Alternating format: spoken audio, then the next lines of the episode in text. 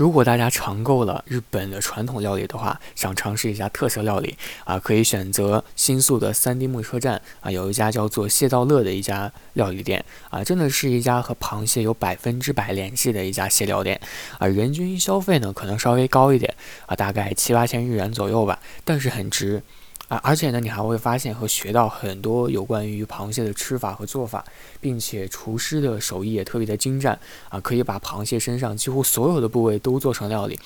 肉很筋道啊，肉片也很大，口感是不重样的，比如清淡的有啊啊，浓厚的也可以有啊，吃饭呢也可以分成刺身、寿司啊，甚至火锅和烧烤，总之呢，就是可以把蟹啊做成已知的日料当中的所有的一种啊。